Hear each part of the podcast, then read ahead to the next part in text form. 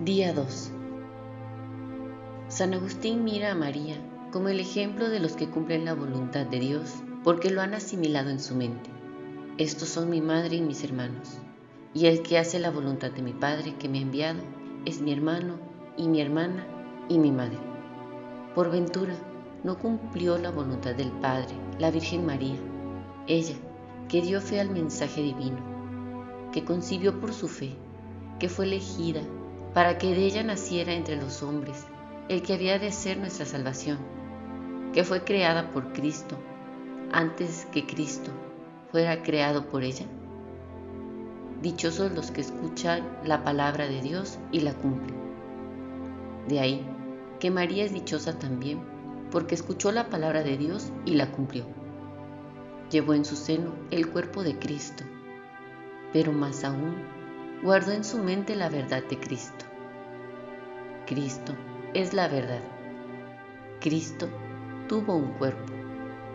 En la mente de María estuvo Cristo, la verdad. En su seno estuvo Cristo hecho carne, un cuerpo. Y es más importante lo que está en la mente que lo que está en el seno. María Inmaculada nos enseña a engendrar a Cristo en nuestra mente, en nuestros sentimientos para que la verdad se vuelva nuestra vida y con su enseñanza no caigamos en el error del pecado.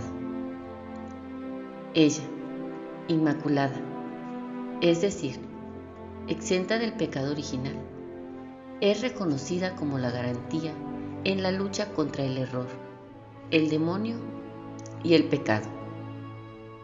Los santos padres presentan a la Virgen María como la nueva Eva asociada al nuevo Adán, íntimamente unida a él, aunque de un modo subordinado, en la lucha contra el enemigo infernal, lucha que como anuncia en el protoevangelio Génesis 3:15, había de desembocar en una victoria absoluta sobre el pecado y la muerte, dos realidades inseparables, por lo cual así como la gloriosa resurrección de Cristo fue parte esencial y el último trofeo de esta victoria, así también la participación que tuvo la Santísima Virgen en la lucha de su Hijo había de concluir con la glorificación de su cuerpo virginal. Papa Pío XII sobre la Asunción de la Virgen.